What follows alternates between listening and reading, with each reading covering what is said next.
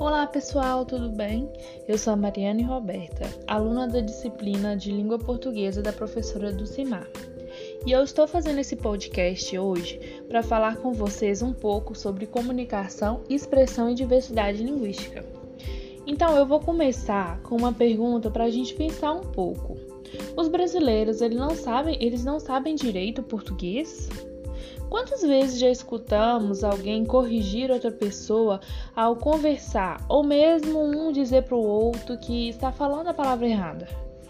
Então, agora eu vou explicar para vocês o que realmente é certo ou errado na nossa língua. Vamos lá?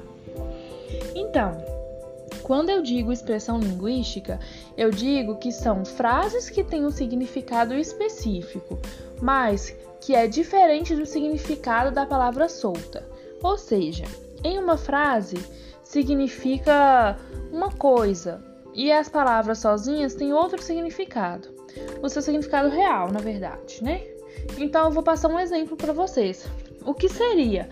Por exemplo, a frase acertar na mosca, que quer dizer atingir o alvo. Mas a palavra mosca, na frase acertar na mosca, ela significa alvo e quer enfatizar o quão difícil foi atingir aquilo, né? Atingir aquele alvo. Então, quando a gente usa a palavra mosca, a palavra mosca solta, sozinha, sem estar nessa frase, significa simplesmente um inseto. Mas quando a gente diz acertar na mosca, a gente quer dizer acertar um alvo, entenderam? Então, quando a gente diz que é, você disse isso errado, ou então quando a gente diz não é assim que se fala aquilo ou isso, é, estamos colocando a nossa forma de falar acima da forma do outro de se comunicar. E não, na verdade, gente, não existe certo ou errado ao falar a nossa língua. Desde que a mensagem, que é aquilo que a gente está falando, seja entendido pelo receptor, a forma de falar ela está correta. Né? A, a forma que a gente está se expressando é correta, não é errado. A língua formal ela deve ser utilizada quando necessário. Por exemplo, na escrita de um artigo, de um trabalho científico, ou então em discursos públicos e políticos, palestras, reuniões e vários outros momentos que se encaixam na formalidade.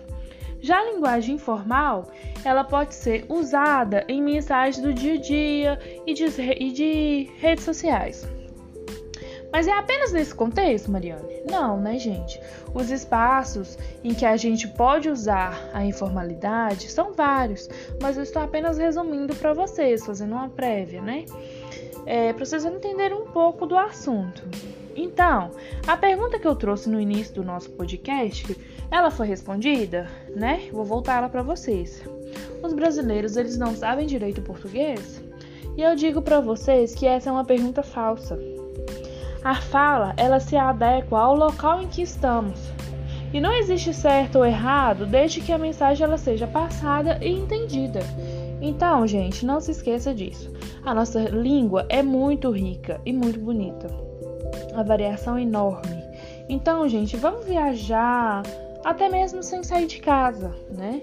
Lendo, é, buscando na internet. Vamos viajar pelo Brasil para a gente conhecer um pouco mais da nossa língua. Fica aí o um convite para todo mundo, viu? Então, obrigada pela atenção e encerramos o podcast de hoje com algumas formas de dizer tchau pelo Brasil afora.